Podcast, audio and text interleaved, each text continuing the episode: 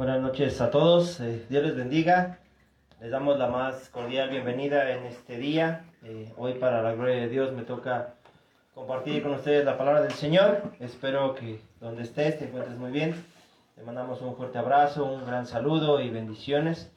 Esperando que ante esta difícil situación eh, sigamos perseverando en la fe, sobre todo en el amor y en la santa esperanza. Bueno, eh, el tema de hoy tiene por nombre Amor al prójimo. Antes de comenzar el tema, quisiera leerte una pequeña reflexión basada en lo que vamos a compartir hoy del Señor. Eh, la reflexión se llama ¿Por qué llegó tan tarde? Espero que te guste, ponle atención por favor. Dice así, uno de los actos más ingenuos y naturales de un humano es juzgar antes de conocer y no de saber todo lo que hay detrás de algo que a nosotros simplemente no nos parece a simple vista. Es difícil crear una genuina empatía, pero, como siempre se dice, con la vida uno va aprendiendo a no caer en ese tipo de situaciones. Esta es la historia de un hombre que tuvo que darse cuenta en contra de su voluntad en uno de los momentos más difíciles de su vida. Todo comenzó cuando un doctor llegó tarde, después de haber recibido una llamada de emergencia para entrar a operar a un niño que había sufrido un accidente. Apareció en el hospital, el padre del niño lo confrontó directamente. ¿Por qué llegó tan tarde? ¿No se da cuenta que la vida de mi hijo está en peligro? No tienes ningún sentido de responsabilidad, dijo el padre, mientras que el doctor apresurado le pidió disculpas. Al mismo tiempo le dijo que se calmara y lo dejara hacer su trabajo. A pesar de que el padre siguió molesto tirando alguna que otra oración como esto no es aceptable, un doctor siempre tiene que estar a tiempo para sus pacientes, etc. El doctor amablemente le prometió que haría lo posible para salvar la vida de su hijo. La operación duró un par de horas. Eventualmente el doctor salió de la sala de operaciones con una sonrisa de satisfacción, diciéndole al padre que todo había sido un éxito y que su hijo estaba fuera de peligro. Y sin esperar alguna respuesta a cambio le dijo, si quieres saber por qué llegué tarde, pregúntale a la enfermera. El padre no dudó en acercarse a la enfermera y preguntándole si siempre era así de arrogante, a lo que ella le respondió, su hijo murió ayer en un accidente automovilístico y estaba en el funeral cuando nosotros lo llamamos de emergencia para operar a tu hijo. Ahora tu hijo está fuera de peligro y el doctor se ha ido al entierro de su propio hijo. Así termina esta historia. Ahora la pregunta sería, ¿tú cómo hubieras reaccionado ante la situación de este hombre? Mucho que meditar con esta reflexión. Y se basa mucho en lo que vamos a hablar el día de hoy, que es el amor al prójimo. Para empezar, tenemos que darnos cuenta de dónde viene esto de amar al prójimo. Te voy a pedir que abras tu escritura y busques del Evangelio según San Marcos, capítulo 12, versículo 29 y 31, por favor. Del Evangelio según San Marcos, capítulo 12, versículo del 29 al 31. Si alguien de mis hermanos aquí presentes los encuentra, por favor, dígame gloria a Dios. San Marcos, capítulo 12, versículo del 29 al 31, por favor.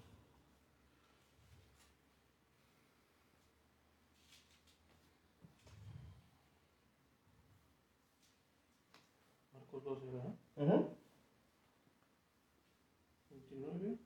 San Marcos 12, versículo 29 al 31. La primera lectura se lee en el nombre del Padre, del Hijo y del Espíritu Santo. Amén. Jesús les contestó, el primer mandamiento es, escucha Israel, el Señor nuestro Dios es, es un único Señor. Amarás al Señor tu Dios con todo tu corazón, con toda tu alma, con toda tu inteligencia y con todas tus fuerzas. Y después viene este otro, amarás a tu prójimo como a ti mismo. No hay ningún mandamiento más importante que estos. Palabra de Dios. Te alabamos, Señor. Fíjate, el mandamiento es muy claro. Primero te dice, amarás al Señor tu Dios por sobre todas las cosas, pero te da las características. Dice, amarás al Señor tu Dios con todo, uno, tu corazón. Dos, con toda tu alma. Tres, con toda tu inteligencia y con todas tus fuerzas. Y después dice, amarás a tu prójimo como a ti mismo. La pregunta sería, ¿cómo te amas a ti mismo? ¿Cómo es el amor que te tienes a ti? Tomando la reflexión que acabamos de leer, ¿tú crees que este hombre pudiera amar al doctor en esta situación? ¿Qué fue lo primero que vio este doctor? Su dolor, sí, pero hay algo más. Su, su hijo, ¿no? El prejuicio. ¿Cómo es posible que este doctor no esté cuando se le necesita? Los prejuicios es algo que daña mucho a la iglesia, porque es lo que vemos a simple vista, a simple vista y ni siquiera somos capaces de buscar más allá ante la situación de cualquiera de nuestros hermanos. Que siempre llega tarde, que nunca está, que nunca sirve, que esto y que el otro, que esto y que aquello. Pero no somos capaces de ver más allá o de acercarnos y preguntarle, hermano, ¿está todo bien? Hermana, ¿te encuentras bien? Es una gran diferencia. Al siempre estar tachando a la persona sin saber realmente qué está pasando en la vida de esta persona. Todos o la mayoría de nosotros sabemos que existe un solo Dios, Padre, Hijo y Espíritu Santo. Todos conocemos que Jesús es el camino, la verdad y la vida. Entonces, si todos sabemos que existe Dios y conocemos este mandato, porque este mandato, en esto se basa toda la escritura, de qué manera nosotros amamos a Dios y de qué manera amamos a nosotros mismos y en consecuencia de qué manera amas tú al prójimo. Bueno, la respuesta está en Primera de Pedro, capítulo 1, versículo 22 y 23. Es de las últimas cartas. Primera de Pedro, capítulo 1, versículo 22 y 23.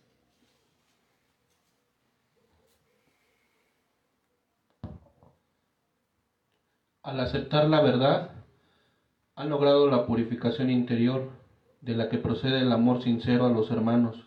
Ámense pues unos con otros de todo corazón, ya que han nacido esta vez no de semilla corruptible, sino de la palabra incorruptible, sino de la palabra incorruptible del Dios que vive y permanece. Palabra de Dios.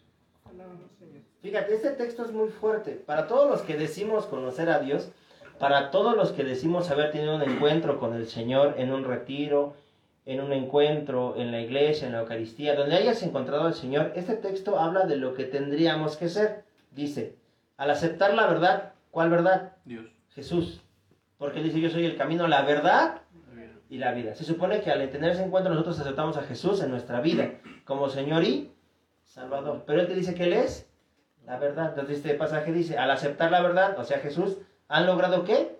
La purificación interior. ¿Cómo sería la purificación interior? ¿De qué nos está hablando ese texto? Limpios de mente, cuerpo y alma. No solamente se puede limpiar o cuando te bañas nada más te lavas el cabello como yo, ¿no? Y ya te sales a pagarrandear. No. Te bañas completo. Porque entonces estaría limpia tu cabeza, pero estaría sucio todo el cuerpo. Así es, no, así no debe de ser.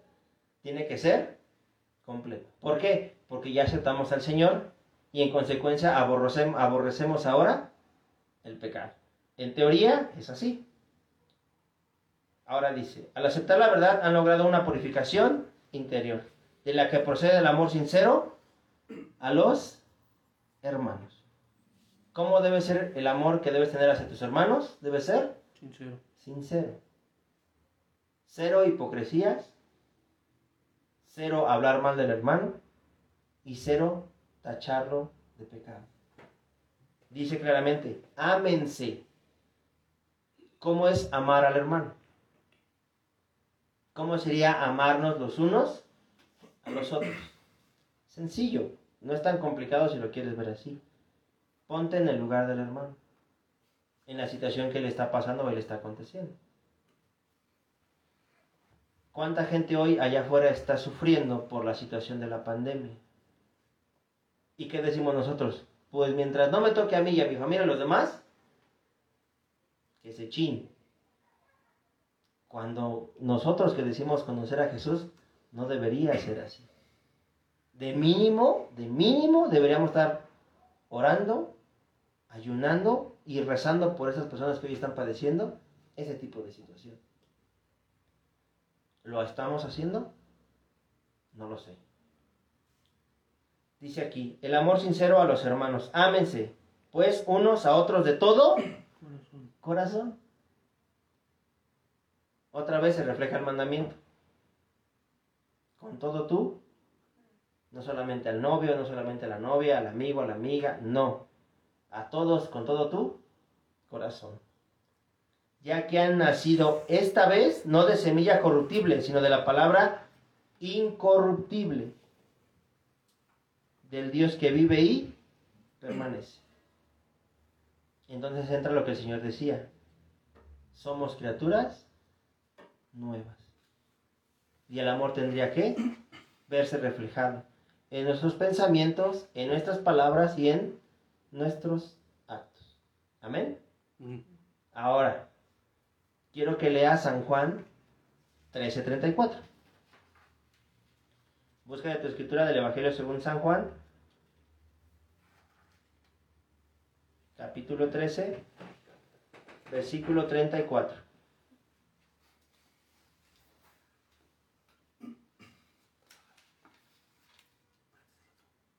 Les doy. Les doy un mandamiento nuevo, que se amen los unos a los otros, como yo los he amado. Palabra de Dios. Te alabamos, Señor. Ahora viene un cuestionamiento bien grande y bien fuerte y bien importante. Dice el Señor, ámense como yo los he amado. La pregunta sería, ¿cómo te amó Jesucristo? Hasta la muerte. Bueno, vamos a verlo.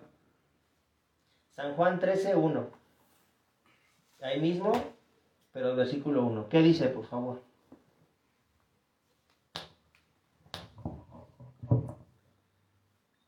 Antes de las fiestas de Pascua, sabiendo Jesús que le había llegado la hora de salir de este mundo para ir al Padre, como había amado a los suyos que quedaban en el mundo, los amó hasta el extremo. Palabra de Dios. Te alabamos, Señor. Aquí el cuestionamiento sería, ¿cómo es amar hasta el extremo? Hay una gran diferencia en el te quiero al te amo. El te quiero viene de querer poseer, pero el amor es libre, es sacrificio. El amor se da, no es egoísta, dice Pablo en la carta a los Corintios. Pero ¿cómo sería amar hasta el extremo? Bueno, Para eso voy a necesitar la ayuda de mis hermanos. San Juan capítulo 19, versículo del 1 al 2. Alguien que busque ese. Alguien del mismo capítulo 19 que me ayude con el versículo 17 y 18. Y alguien más que me ayude con el versículo 31 al 36. Todo es del capítulo 19 de San Juan. Por favor, San Juan 19, 1 y 2. ¿Uno y dos? Tú, 17 y 19.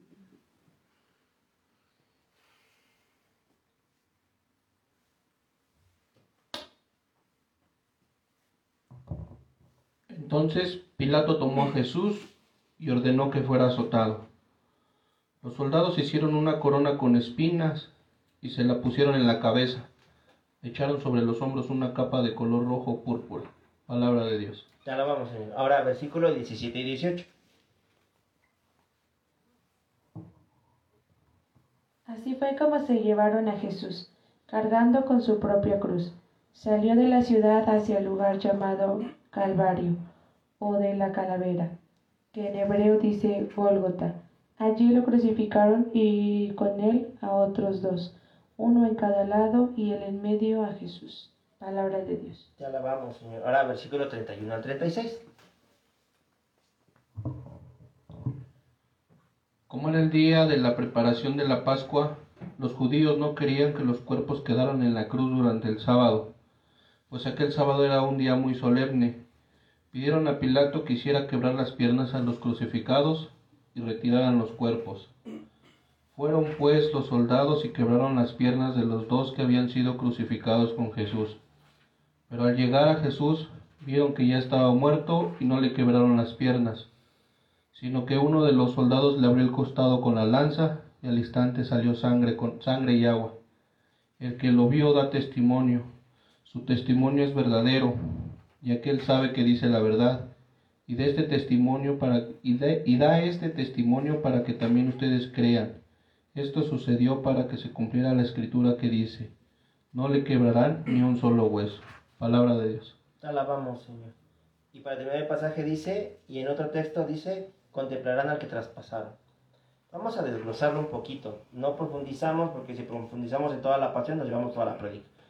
Hoy el centro de la prédica es el amar al prójimo. Dice en el versículo anterior del capítulo 3, que nos amó hasta el extremo.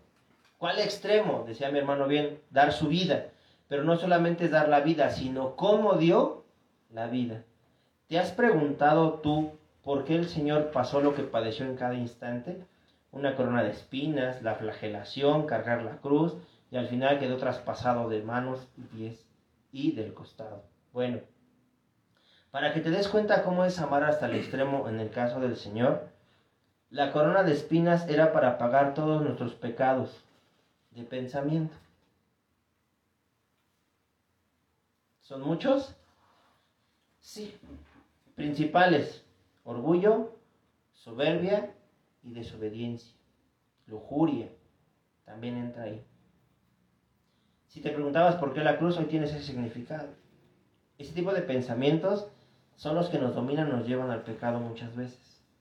Primero lo piensas, después lo llevas al acto, pero primero pasa por nuestra mente. Entonces el Señor, para el perdón de nuestros pecados, desglosándolo esto de esta manera, la corona significaba el perdón de nuestros pecados.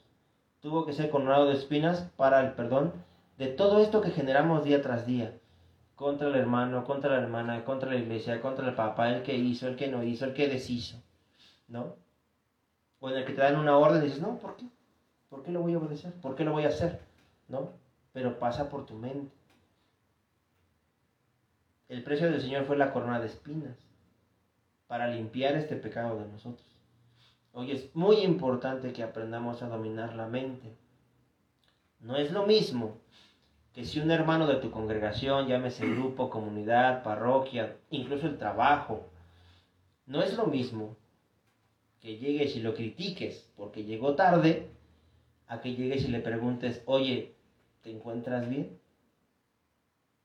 ¿Tú cómo reaccionarías? ¿Cómo crees que reaccionaría el hermano? Imagínate que este hermano que estoy poniendo de ejemplo tiene enfermo a un familiar y por estarlo cuidando y dejarle atención o buscar quien lo cuide llegó tarde al trabajo y tú sin embargo ya que hiciste, ya lo perjuiciaste. Es que es un huevón, siempre llega tarde, es que esto, es que el otro, que... Pero no te das cuenta de lo que pasa detrás de él. Si fuéramos lo que dice el pasaje de amor sincero, lo primero sería preguntarle cómo se encuentra. ¿O en qué te puedo ayudar? ¿Qué puedo hacer por ti? ¿No? Imagínate que este hombre te llega y te acercas, oye, ¿todo bien? ¿Todo bien en casa? Y que contigo se desahogue y te diga, ¿sabes qué? La verdad estoy pasando muy mal porque tengo a mi familiar enfermo, no tengo quien lo cuide, mira, bla, bla, bla. Tan solo con escucharlo ya estás ejerciendo el amor al prójimo. Porque a lo mejor necesitaba que alguien lo escuchara, necesitaba desahogarse en ese momento. Es una gran diferencia, sí, porque entonces eso te hace empático con la persona, te hace comprender su situación.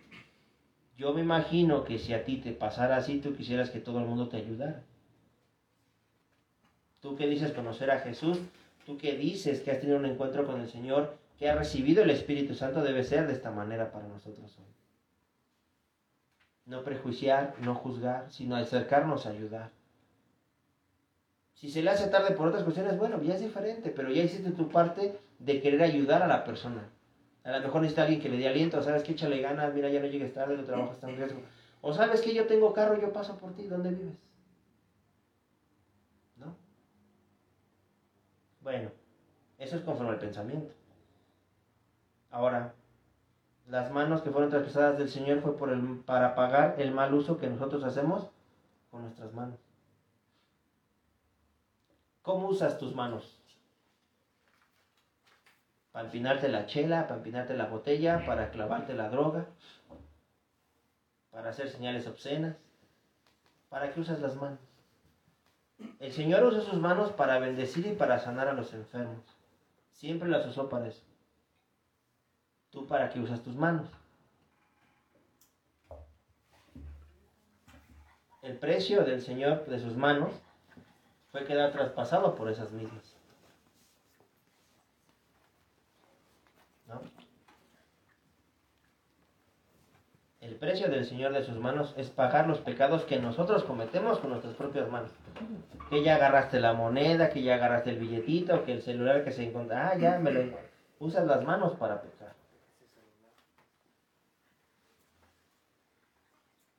¿Cómo usas tú tus manos el día de hoy? ¿Para bendecir o para maldecir? ¿Cómo usas las manos el día de hoy? Bueno, si te vas a los pies, este está más crítico.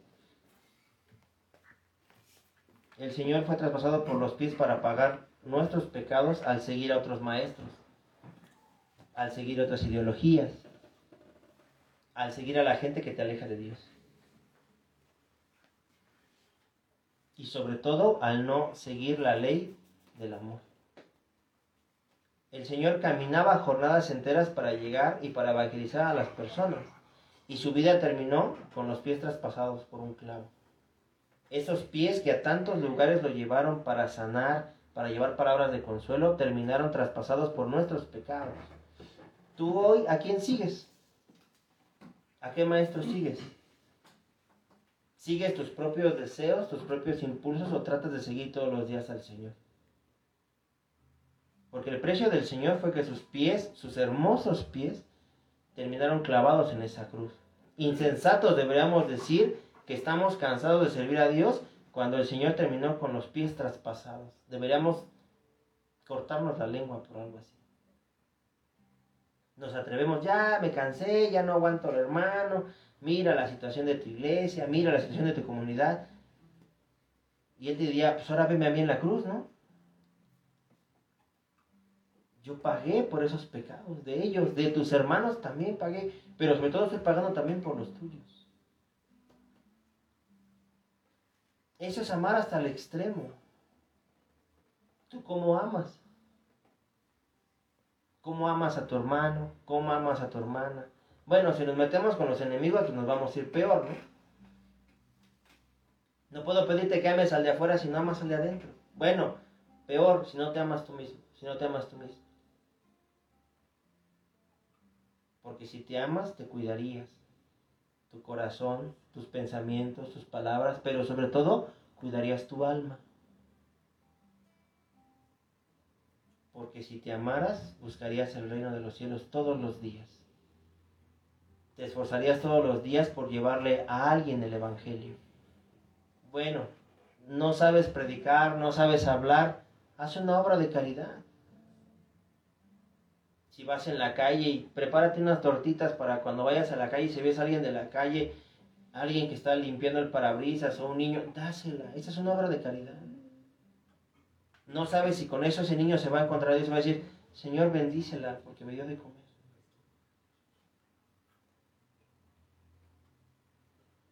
Si nos amáramos de verdad, dejaríamos de preocuparnos por las situaciones de afuera para ver las situaciones de adentro. ¿O acaso quieres ir al infierno? Bueno, dime que no existe, te voy a responder como decía el padre Jorge Lorrin. No te preocupes, si tú crees que el infierno no existe, cuando te mueras lo vas a comprobar. Muchos nos atrevemos a decir, es que el infierno está aquí en la tierra, aquí lo pagas. No, hermano, créeme que no. Aquí pagas las consecuencias de tus actos. Allá vas a pagar la consecuencia de toda tu vida desperdiciada. ¿Cómo te amas a ti? ¿Cómo amas a los demás? ¿Ya te perdonaste? ¿Ya perdonaste a los demás? ¿Ya perdonaste a tus enemigos? Jesús murió por justos y pecadores. Y no te tengas por justo, hermano, tente por pecador. Porque cuando te tienes por pecador, todos los días te arrepientes de lo que hiciste y pides perdón a Dios. Si te tienes por justo, hermano, la verdad es que así no es. Tu oración como es hacia Dios. Amén. Bueno. Entonces, ¿qué hacemos para amar al prójimo? Hijo de mi alma. Bueno, para empezar tienes que saber que tienes tres enemigos. Y tres enemigos muy grandes, si quieres verlo así, y muy difíciles de vencer. Que tú solo no podrías vencerlos. Bueno, esos tres enemigos son el mundo, Satanás y la carne. Vamos a intentar desglosar cada uno para tener una idea más clara. Te pido que busques de tu escritura, segunda de Timoteo, capítulo 2, versículo 22, por favor. Vamos a hablar del mundo primero, ¿te parece? Ese mundo que te ofrece tantas maravillas, tantas cosas hermosas, lindo y precioso el mundo. Segunda de Timoteo, capítulo 2, versículo 22, por favor. ¿Qué dice, hermano? Evita los deseos desordenados propios de la juventud. Busca la rectitud, la fe, el amor y ten buenas relaciones con aquellos que invocan al Señor con corazón puro. Palabra, de Dios. Qué bonito texto, ¿no? Fíjate, evita los deseos propios de la... ¿A qué se refiere con los deseos desordenados? Pues sí, la carne, el mundo. Cuando eres joven te quieres comer el mundo a puños. Cuando eres joven crees que todo lo puedes y que nadie te va a detener. Muchos jóvenes pensamos, cuando tenga 18, fíjate, voy a tener mi casa, mi carro y un buen empleo. Cosito. ¿No? Llegas a los 37 y no tienes nada. ¿No? ¿No? Bueno. ¿Qué te ofrece el mundo allá afuera? Algo grave en nosotros que se ha sembrado mucho es la competencia. Cuando entre los hermanos no debería haber competencia. Es que tú tienes que ser el mejor. Tú tienes que sobresalir. Tú tienes que crecer. Porque hoy, ¿qué te dicen? Que para que tengas éxito tienes que tener casa. Bueno, casa no, departamento, auto de lujo, esto y aquello. Y te tienen que admirar. No. Eso crea competencia con los demás. Cuando en el mensaje del Señor es ama a tu prójimo como a ti mismo. Si yo crezco, tiene que crecer mi hermano. No puedo yo crecer y lograr el éxito cuando mi familia está patas para arriba. No puedo pensar que voy a ser un hombre de dinero y exitoso cuando mi familia padece hambre. Bueno, hablo de tu familia, tus vecinos, tus compañeros de trabajo, tus amigos. ¿A poco no te ha tocado un compañero de trabajo que no lleva qué comer? ¿Y le compartes? ¿Te atreves a decirle, carnalmente vamos a echarnos un taco Te vas a quedar con hambre, pero vas a ayudar a alguien más. Hoy el mundo te siembra de que tienes que ser el mejor sobre todos pases por quien pases. Que para ser exitoso, si no tienes las condiciones que el mundo te da, no eres nadie. Cuando el Señor te diría, oye, si yo morí por ti. Porque cuando llegues al cielo, a ver, este, la factura del carro, ¿qué carro tenías? Cutlas 91. No, pues, chavo, solamente 2000 para arriba. Más bajo. No. Ni seguro alcanzas. ¿no? A ver, este. ¿Cómo se dice? Los papeles de la casa. A ver sus escrituras de su casa. Imagínate a Pedro pidiéndote las escrituras, ¿no? A Santiago buscándote a ver si no, este, si debías este, el agua, la luz. ¿Te imaginas? No. ¿De qué te sirve tener una casa tan grande si no invitas a la gente de afuera a participar de tu casa? Dice la escritura que si tienes un banquete, invites a los pobres. Ah, no, pero voy a invitar a mis amigas, voy a comprar un buen traje y pipiris nice. No, no. Deja de competir. Mejor ayuda a los demás a crecer. Deja de pensar que el mundo te va a dar todo lo que quieres. Sí, te lo va a dar, pero no lo necesitas. Yo me pregunto ahorita, desafortunadamente, la gente, ¿a poco la incineran con todo y carro, con todo y casa? Eso se queda, es pasajero. Bueno, ¿no nos quedó claro? Bueno, vamos a buscar otro. Santiago 4, del 1 al 4. Vamos a, decir, vamos a ver qué dice el apóstol Santiago. Santiago capítulo 4, versículo del 1 al 4, por favor. ¿Qué dice Emaná?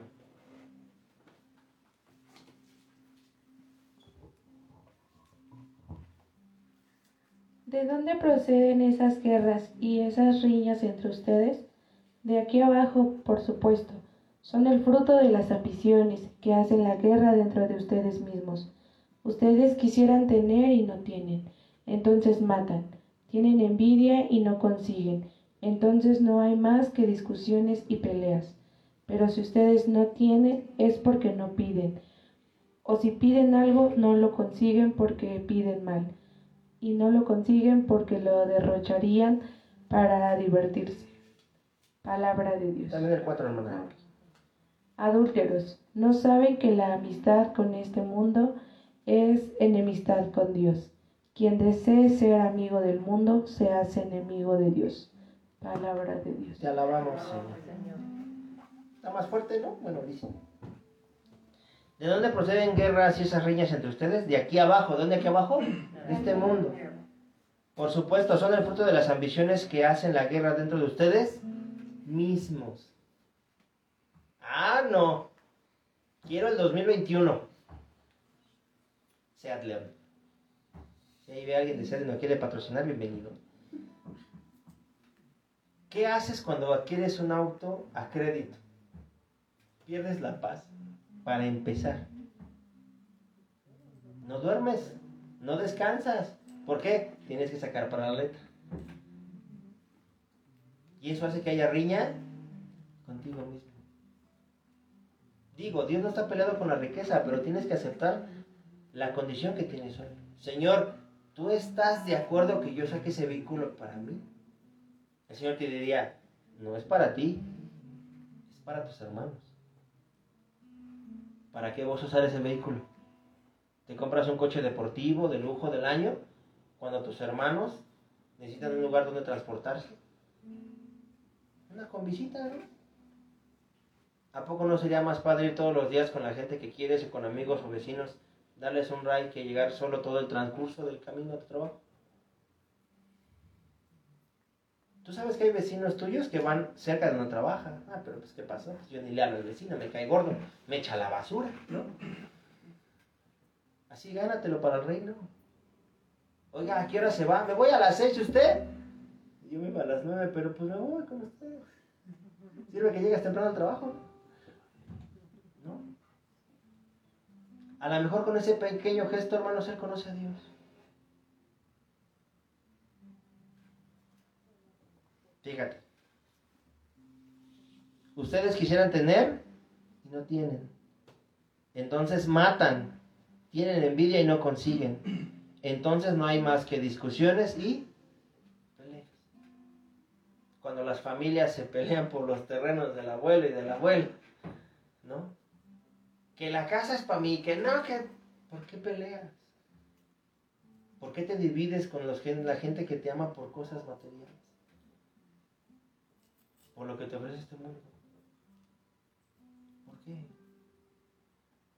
Quieres ganar más y te consigues un trabajo que vas a trabajar 12 horas y en consecuencia son dos de camino, de ida y dos de vuelta. O sea, vas a trabajar 16 horas.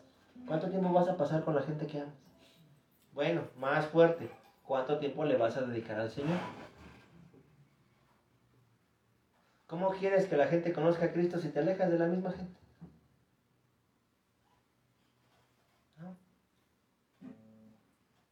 Imposible hacerlo de esa manera. Pero si ustedes no tienen es porque no, piden. ¿Qué tengo que pedir?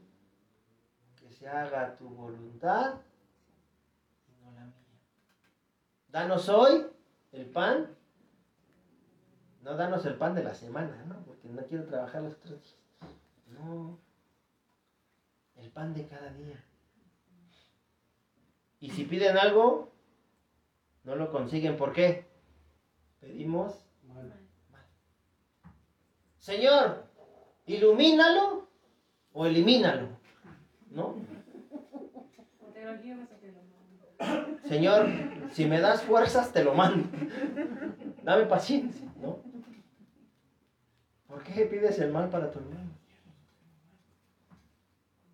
Dicen los que saben que el poder de la intercesión es que siempre pidas por los demás y que no pidas por ti. Porque ver, al ver Dios que tú te preocupas y pides por tus hermanos, entonces Dios ve en ti las necesidades que tú tienes y las va a cubrir. ¿Por qué? Estás pidiendo por los demás. Dice el Evangelio en Mateo 25, si lo hiciste por ellos, lo hiciste por mí. ¿Sencillo? Pues depende de cada quien. Y aquí viene lo fuerte. Adúlteros. ¿No saben que la amistad con este mundo es enemistad con Dios? Porque el mundo si algo te va a dar es lo que más quieres. Placer en toda la extensión de la palabra.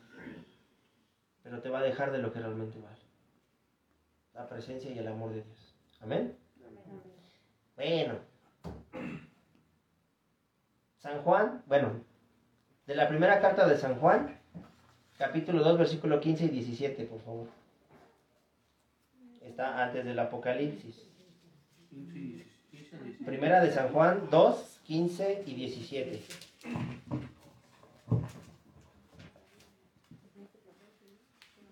No amen al mundo ni lo que hay en el mundo, sino que alguno ama al mundo, pero el amor del Padre no está en él.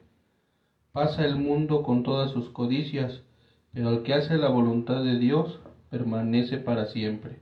Palabra de Dios. Fíjate, ¿cómo es una instrucción directa del apóstol? No amen al mundo, ni lo que hay en el mundo. Si te preguntas qué hay, pues lo que quieras. Drogas, libertinaje, alcohol, sexo, mujeres, hombres, gaviano, paloma, ahorita ya ni sabemos qué show. Pero hay de todo. Pero eso te aleja de Dios. Señor, dame un trabajo que cubra mis necesidades. Bueno, Señor, dame un trabajo donde pueda servirte a ti y no al dinero. Porque si sirvo el dinero me voy a alejar. ¿Sigue fácil esa oración? No. No es fácil. Porque te va a dar solamente lo que necesitas. No para que derroches Ay, señor, pero si me das mucho dinero, compro una vanet para la comunidad. Ajá. Señor, si tú me das, yo compro un terreno para la comunidad.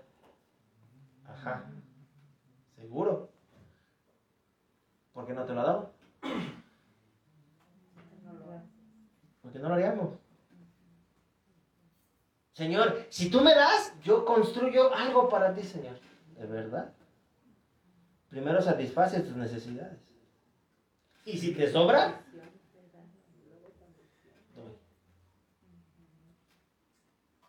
Si alguno ama al mundo, el amor del Padre no está No puedes amar si no estás. No puedes amar si no cuidas a los tuyos. Bueno, quieres que se conviertan, pero no estás con ellos, no pasas tiempo con ellos. ¿Por qué este che loco todos los días se va a servirle a Dios? ¿Por qué? Ah, pero cuando está lava los trastes, trapea, ayuda, es barbero, ¿qué le dan? ¿No? Ah, no, pero te vas a servir y llegando a casa eres un rejijo del maíz. No, hermana, pues ¿cómo crees que van a conocer a Dios? Al contrario, no, o sea, ya lo, lo echaron a perder, ¿no? Y no queda mal la comunidad, la iglesia, tu grupo queda mal. Dios. Para ser como tú, porque esa siempre nos la avientan. Para ser como tú, mejor no voy. Hermano, hace buen testimonio del Evangelio. La codicia del hombre carnal, los ojos siempre ávidos y la arrogancia del éxito, nada de eso viene del Padre, sino del mundo. Hemos conocido tanta gente que tienen un poquito y pierden los pies. No, hermano. Si Dios te da es para que ayudes a sus hijos. Para que ayudes a los que menos tienen. Amén. Bueno, vamos a hablar de Satanás, que para muchos no existe y esa es la mejor estrategia del demonio. Hacerte creer que el diablo no existe es una estrategia de él. San Juan 8:44, por favor. Alguien ayúdeme con Primera de Pedro 5:8 y Santiago 4:7. Primero San Juan 8:44, por favor. ¿Qué dice, hermano?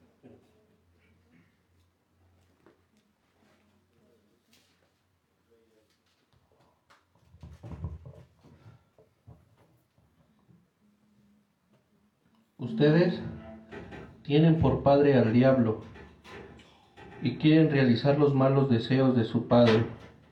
Ha sido un asesino desde el principio, porque la verdad no está en él y no se ha mantenido la verdad.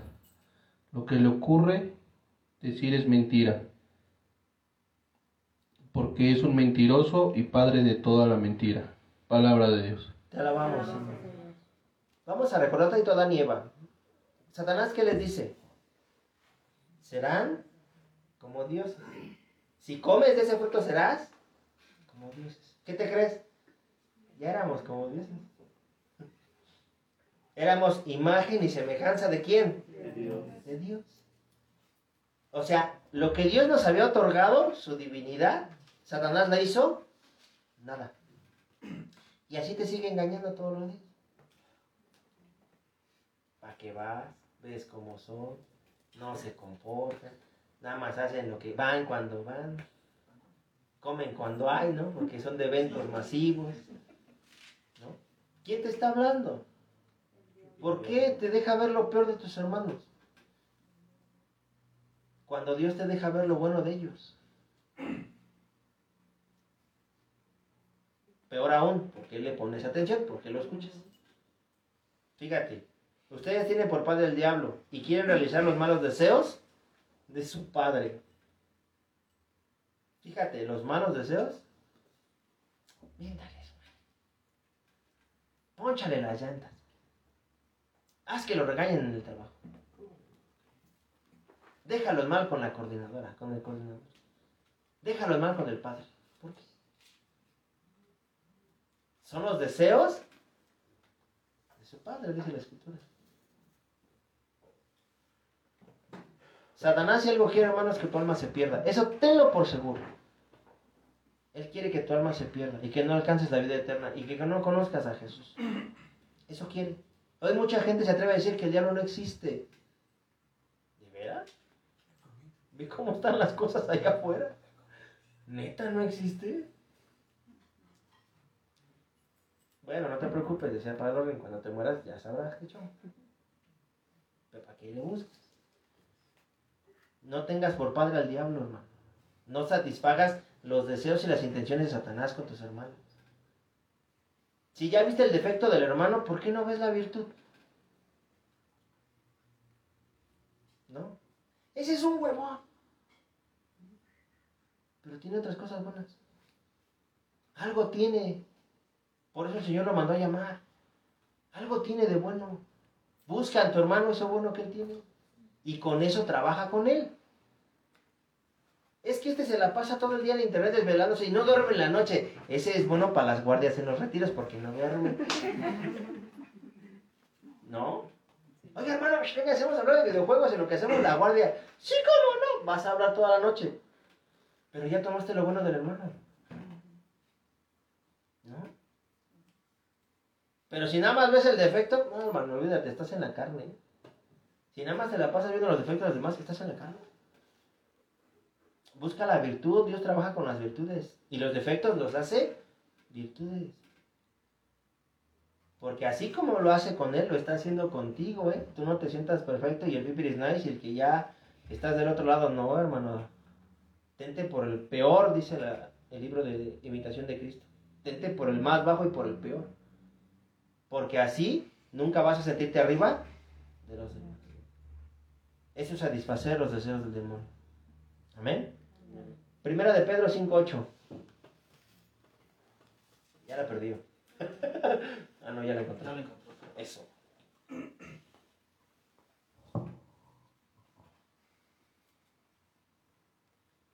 Sean sobrios y estén vigilantes, porque su enemigo, el diablo, ronda como león rugiente buscando a quien devorar. Palabra de Dios. Alabamos. Lo primero que dice, sean qué? Sobrios. Para un alcohólico es de antemano conocido que es estar sobrio. O sea, en tus cinco sentidos. Al tiro, dice, sean sobrios. ¿Qué significa en la parte espiritual? Atento. Porque entre más quieras estar bien con Dios, más van a rondar para quererte asesinar. Dice, anda como león rugiente buscando a quién. No dice matar, ¿eh? Dice devorar, destruir. Porque si a ti te destruye, hermano, ese testimonio afecta a toda la iglesia. Dice, sean sobrios. Si tienes ocasión de pecado, hermano, sé humilde y sincero. Hermanos, ¿saben qué? Tengo esta tentación. Por favor, alguien ayúdeme. ¿Lo hacemos? ¿Por qué? Los malditos prejuicios. Es que yo, el hermano Pachón, que ya predico y cargo la banet, ¿cómo voy a decirle a mis hermanos que estoy pecando de lujuria? ¿Qué van a decir de mí? No, y si van a decir, ¿no? El punto no es ese. El punto es ser humilde. Hermanos, necesito ayuda.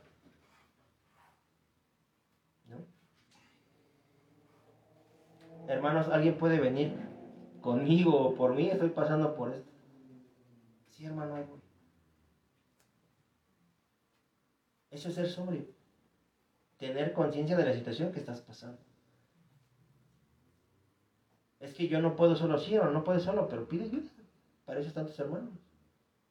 Me voy a tardar dos horas por el tráfico, pero llego, aguántame. Ahí voy a estar contigo.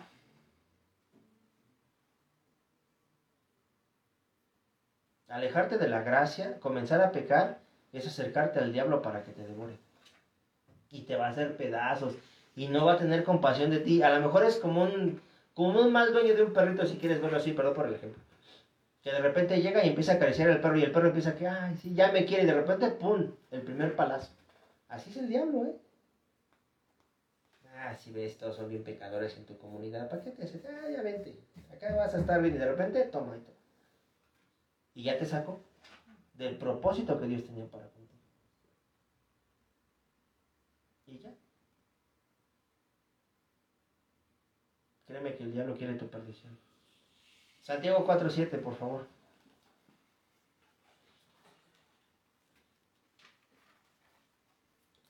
Santiago 4.7.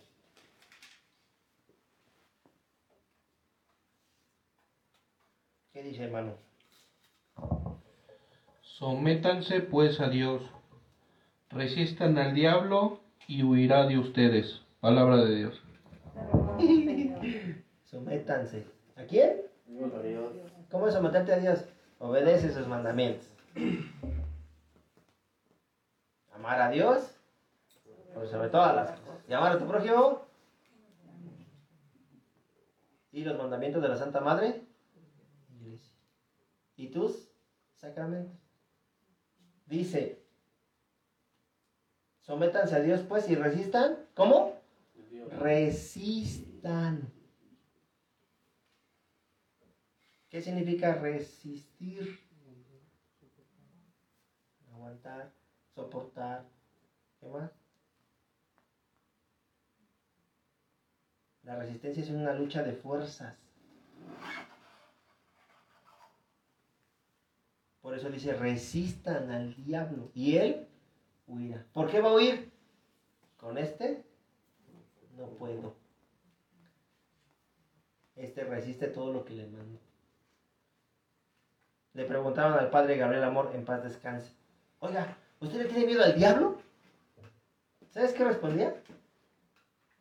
Él me tiene miedo a mí.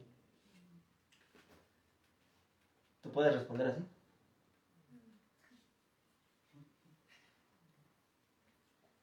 ¿Quieres que te tenga miedo? Ponte a servirle a Dios. Cumple con los santos sacramentos. Las obras de caridad y te firmo que te va a tener miedo. Amén. Vamos a avanzarle. El último, la carne. o sea, yo. Gálatas 5, 13, 14. Y vamos a avanzarle porque me quedan como 8 minutos. Gálatas 5, 13, 14, por favor. Vamos a hablar qué dice de la carne. Nuestra vocación, hermanos, es la libertad.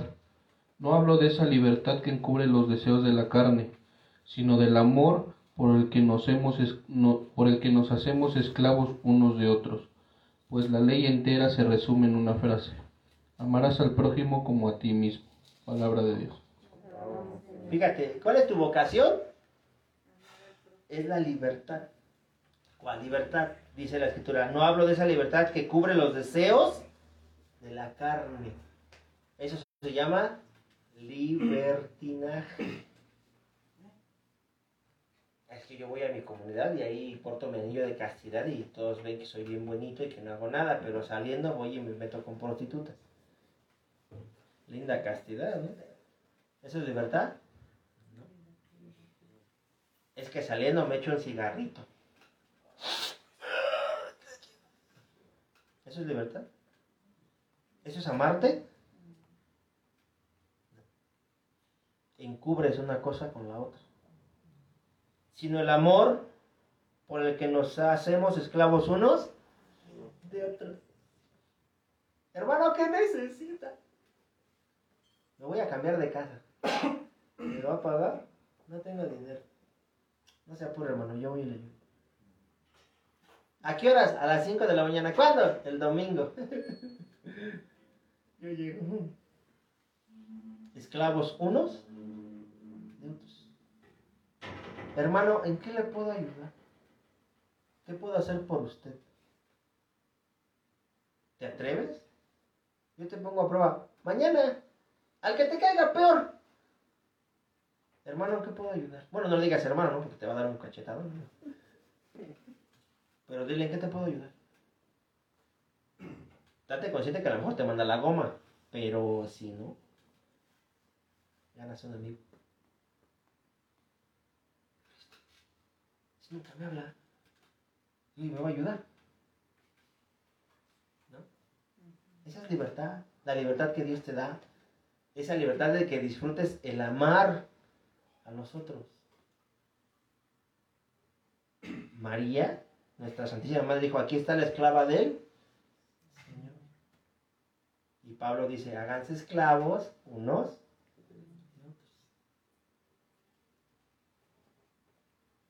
Porque el hermano que es acomedido donde quiera cabe. El hermano que siempre ayuda, todos lo buscan, todos quieren estar con él. ¿Por qué? Porque siempre está dispuesto a ayudar. Deja sus cosas por hacer las tuyas. Eso es amar al otro. Pero es que está el partido de fútbol. Pero es tu hermano. También se cansa como tú también come, también tiene familia. ¿Por qué no te pones en el lugar de él? Tú sí te quieres ir rápido, pero él se tiene que quedar. ¿Lo amas? Si lo amaras, te quedarías con él hasta el final para ayudarle. Ah, pues no es mi pecho, es de él. Está a cargo. Entonces no lo amas. Porque si lo amaras, ¿nos vamos todos o nos quedamos todos? Todos empezamos Todos acabamos. Eso es amar al hermano. Eso es amar y cumplir el mandamiento de la ley del amor.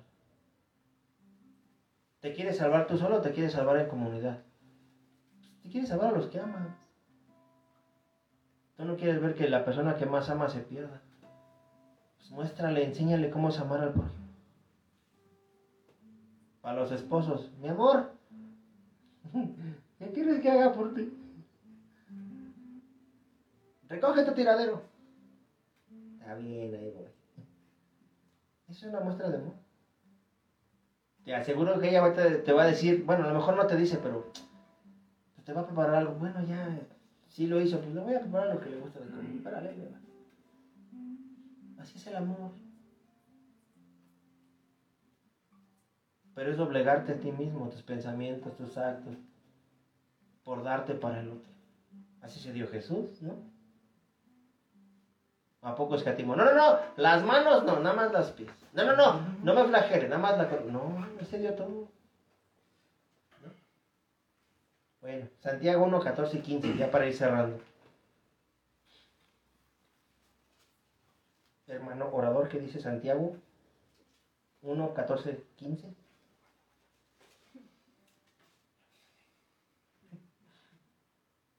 Santiago 1, 14, 15.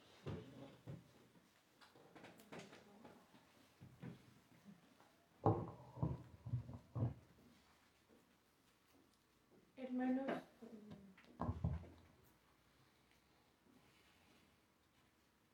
cada uno es tentado por su propio deseo, que, que lo arrastra y lo seduce. El deseo concibe y da a luz al pecado. El pecado crece y al final engrandecerá la muerte. Palabra de Dios. Palabras fuertes, ¿no? Otra vez. Por favor, hermanita. Cada uno es tentado por su propio deseo, el que lo arrastra y lo seduce. El deseo concibe y da a luz al pecado. El pecado crece y al final engrandece, engendra la muerte. Palabra de Dios. En otra parte dicen que el precio del pecado es.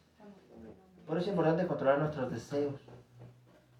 Porque nuestros deseos nos llevan a llevar al pecado y el pecado nos va a llevar a la muerte.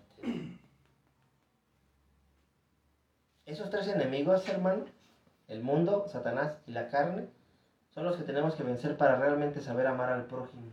Fíjate, el Señor dijo una palabra bien clara. Está en San Juan 13:35 y dice así. En esto reconocerán que todos son mis discípulos, en que se aman unos a otros. A mis hermanos que me están viendo allá, los que están aquí, no levanten la mano. ¿Quién tiene discipulado? Pues los que tienen discipulado y quieren que la gente los reconozca como tienen que ser. que se vean que se aman los unos con los otros. ¿Está fácil? No. Porque es vencer a esos tres enemigos, pero sobre todo vencerte a ti. ¿Qué quieres? La neta quiero dormir, pero pues voy a ir a ayudarles. Porque así como tú te cansas, también los otros nos cansan. Así como tú lloras, también nosotros han llorado. Así como tú sufres, todos hemos pasado por lo mismo. Pero no es lo mismo admirar al hermano porque siempre hace, a que admiren lo que tú haces porque siempre ayudas. Créeme que si tú te dispones siempre a querer amar al otro, lo vas a ayudar, lo vas a confortar, lo vas a consolar. Porque así cuando tú lo necesites, alguien va a estar para ti. Mira, Colosenses 3, 12, 15 dice así. Pónganse pues el vestido que conviene a los elegidos, sus santos muy queridos, la compasión, la tierna, la bondad, la humildad y la mansedumbre y la paciencia. Sopórtense y perdónense unos a otros. Si uno tiene motivo de queja contra otro, como el Señor los perdonó, así ustedes también perdonen. Por encima de esta vestidura pondrán como cinturón el amor que lo hace todo perfecto. Y así la paz de Cristo reinará en sus corazones, pues para esto fueron llamados y reunidos. Y finalmente sean agradecidos. ¿Cuáles son las características del discípulo? La tierna compasión, la bondad, la humildad, la mansedumbre y la paciencia. Sopórtense y perdónense. No habla de soportar, de que ya no lo aguanto, me cae bien gordo, pero porque amo a Dios, no. Sopórtense. ¿Qué es un soporte? Algo que ayuda a algo para que no se caiga. Ese es el sopórtense unos a otros. No porque tu hermano peque diferente a ti, tú eres mejor persona. A lo mejor tú no tienes ese pecado, pero puedes ayudar al hermano. Yo sabes que yo salí de eso de esta manera. ¿Cómo? Ayuno, oración, penitencia y sacramentos. No hay otra, ¿eh? No hay otra. Bueno, si la encuentras, me avisas y nos vamos contigo, como dice la doctora Ceres. Pero no creo. No lo creo. ¿Quieres ser un soporte para tus hermanos? Bueno, te la pongo fácil. Tienes que ser una vela que alumbre un cuarto oscuro para los demás. Pero te vas a desgastar y te vas a ir acabando. Pero serás una luz con propósito porque se dio a los demás como el Señor se dio por nosotros. Eso es amar al prójimo. Amén. Bueno, para cerrar, porque ya me están presionando. No,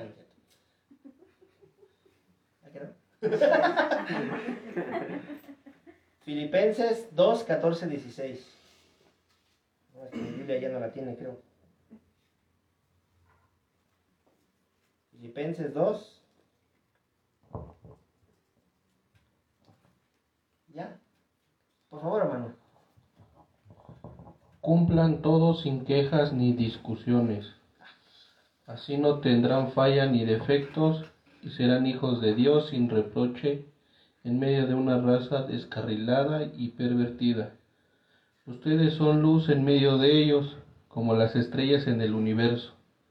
Al presentarse la palabra de vida, de ese modo me sentiré orgulloso de ustedes en el día de Cristo, porque mis esfuerzos y mis afanes no habrán sido inútiles. Palabra de Dios. Otra vez. Cumplan todo sin quejas ni discusiones. ¿Cómo? Cumplan todo sin quejas ni discusiones. Apúntalo. Luego.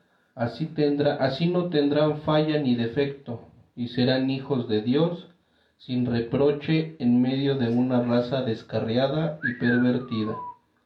Ustedes son luz en medio de ellos, como las estrellas en el universo. Al presentarse la palabra da vida. De ese modo me sentiré orgulloso de ustedes en el día de Cristo, porque mis esfuerzos y mis afanes no habrán sido inútiles. Palabra de Dios. Qué texto tan bonito. Ojalá y lo puedas apuntar, te lo aprendas de memoria, lo hagas en un cartel así bien grandote, enorme. Pero sobre todo que medites este, este último pasaje. Dice Pablo, háganme sentir contento, orgulloso. ¿Por qué razón? Porque el día de mañana todos los que se esfuercen por el Señor verán su fruto recompensado. Porque la persona que le transmitas el Evangelio el día de hoy si tú alcanzas la vida eterna y esa persona también, tú vas a estar contento porque tu mensaje dio fruto. Porque tu cansancio, tu dolor, tus lágrimas, tu desesperación va a dar fruto. Pero sé paciente. Eres luz en esta generación descarriada. Hoy hay mucha necesidad, pero tienes que ser luz. No puedes perder la cabeza porque tú conoces a Jesús, porque tú lees su palabra, porque rezas el rosario. Bueno, quiero pensar, ¿no? Vas a misa, vas a los sacramentos, tienes que ser luz. Dice la escritura, eres como la estrella en el universo. O sea,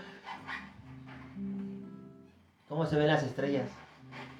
Bien piciosas. Tú eres esa luz. Empieza a amar al prójimo. Empieza a amarte a ti. Empieza a amar a Dios. Y sé la diferencia en este mundo gris. Haz algo distinto el día de hoy. Pasa la historia. Hermanos, los tibios no pasaron a la historia. Pasaron a la historia los fríos o los calientes, pero los tibios nunca. ¿Tú qué quieres ser? Ama y no te canses de amar. Y si te cansas, ve la cruz, ve el crucifijo y ve cómo terminó nuestro Señor, porque te aseguro que si te sientes cansado y ves la cruz, se te va a quitar el cansancio. Si estás enojado con tu hermano, si te cae bien gordo porque está pelón y está gordito, ve la cruz. Y se te va a pasar, te lo juro que se te va a pasar. Porque por Él, por ellos, por mí y por ti, el Señor dio la vida. Amén. Vamos a orar. Te vamos a pedir que cierres tus ojos ahí donde estás. Deja tu Biblia a un lado. No la pongas en el piso por el amor de Dios. Ponla a un ladito ponla en tus piernas. Un lugar apropiado para tu escritura. Cierra tus ojos. Vamos a orar. Esperando que el Señor haya transmitido y hayas tú recibido. Los errores son míos. Los aciertos son del Señor. Cierra tus ojos. Escucha este canto. No los abras hasta que terminemos. Empieza a meditar sobre lo que hoy escuchaste, lo que Dios hoy te dijo. No me escuches a mí, a mí no me escuches, a mí no me sigas, Señor. Cierra tus ojos, no los abras hasta que nosotros te digamos. Escucha este canto, vamos a orar. Si hay algún enfermito en casa, súbele un poquito al celular para que escuche la oración. Escucha este canto, no abras tus ojos hasta que nosotros te digamos.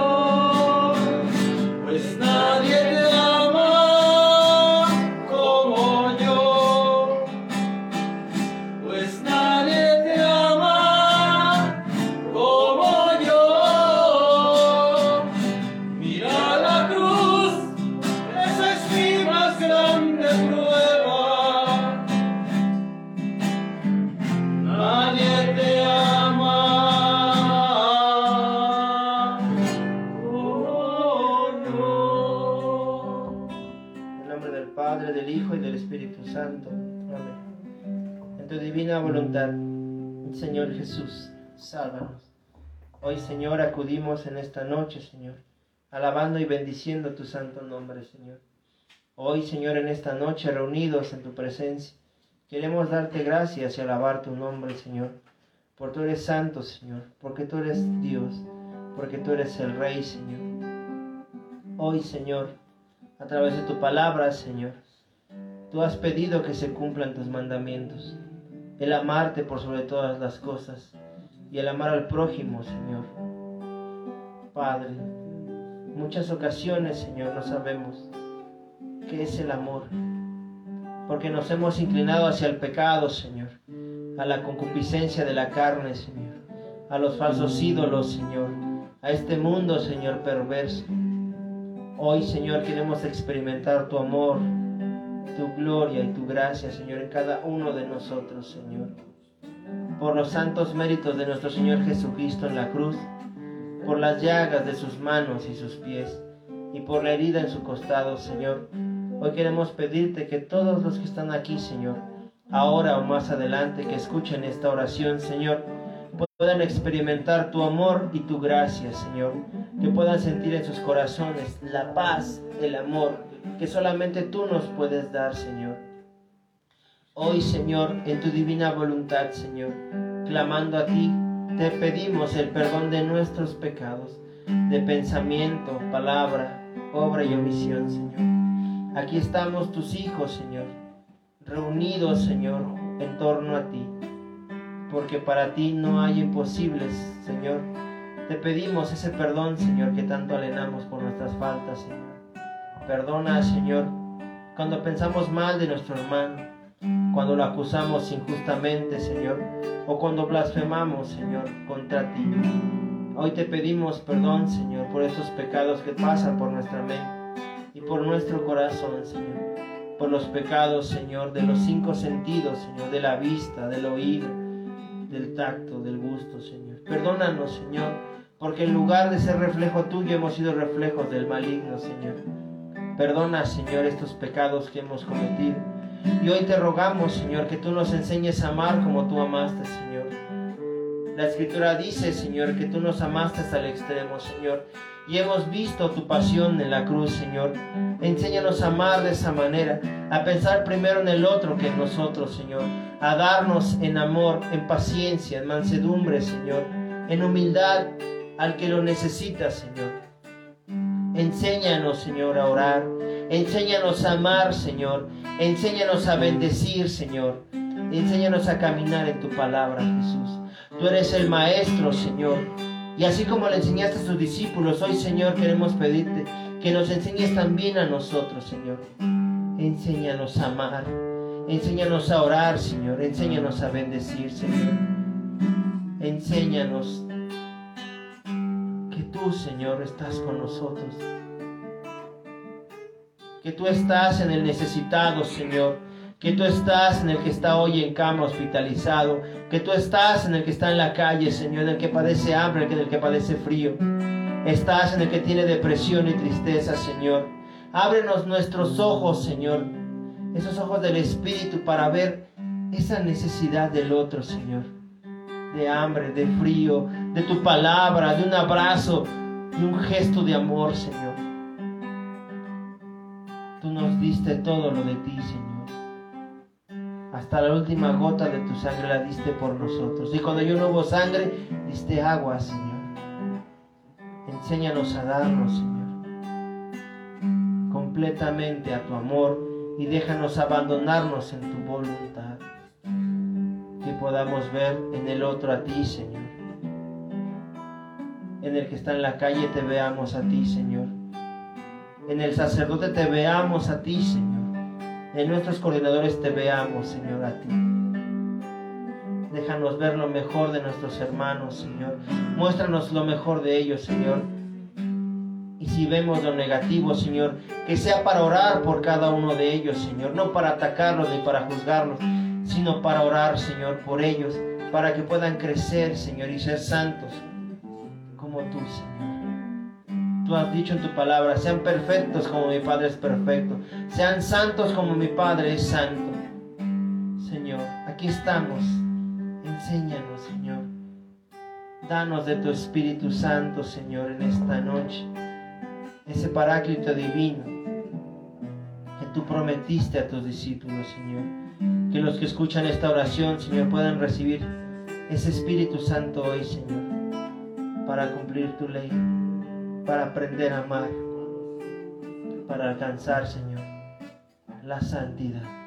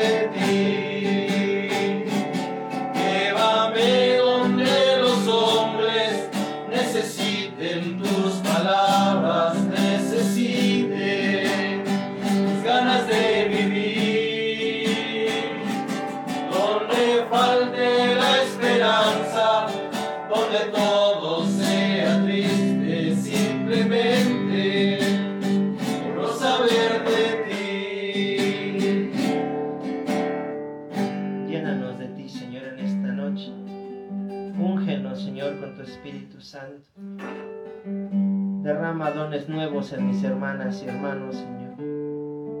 Para que podamos dar fruto, Señor, para tu reino. Para que podamos extender el reino de los cielos, Señor.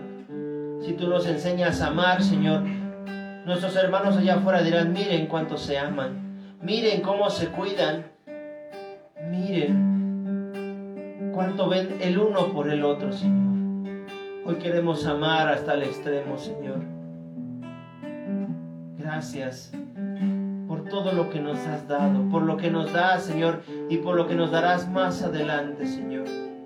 Gracias por tu amor, por tu gloria y sobre todo por tu bendición, Señor. Gracias, Padre, porque en tu voluntad, Señor, has reunido a los que has querido, Señor, para escuchar este mensaje hoy, mañana o cuando sea necesario, Señor. Gracias, Jesús, por mostrarnos en ti, Señor, el cumplimiento divino de la palabra de nuestro Padre. Gracias, Espíritu Santo, porque tú nos mueves siempre al cielo, porque tú, Espíritu Santo, nos mueves para alcanzar esa santidad que tanto se nos ha pedido, Señor. Madre Santísima, tú que llevaste a cabo la santa palabra del Padre, enséñanos, Madre, a amar como tú amaste. Enséñanos, mamita, a ser como tú, la esclava del Señor. Gracias, Madre. Gracias, Padre. Sellamos esta oración con la sangre de nuestro Señor Jesucristo y lo hacemos en el nombre del Padre del Hijo y del Espíritu Santo. Amén. Cuando puedas y como te sientas, abre tus ojos. Bueno, gracias hermanos. Espero en el Señor que lo que has recibido esta noche de fruto para el reino, que podamos ser imagen y semejanza de Dios en toda la extensión de la palabra. Porque si algo necesita el mundo hoy es amor. Y si algo necesita el mundo es que nosotros, los que decimos conocer al Señor, los que tenemos un discipulado, los que conocemos la gracia que se derrama en la Santa Madre Iglesia, tenemos que ser luz para este mundo gris. No dejes de brillar donde quiera que estés, que la gente vea el amor de Jesús en tu vida, en tus pensamientos y en tus actos. Nos vemos pronto, reciban un abrazo, que Dios les bendiga. Shalom.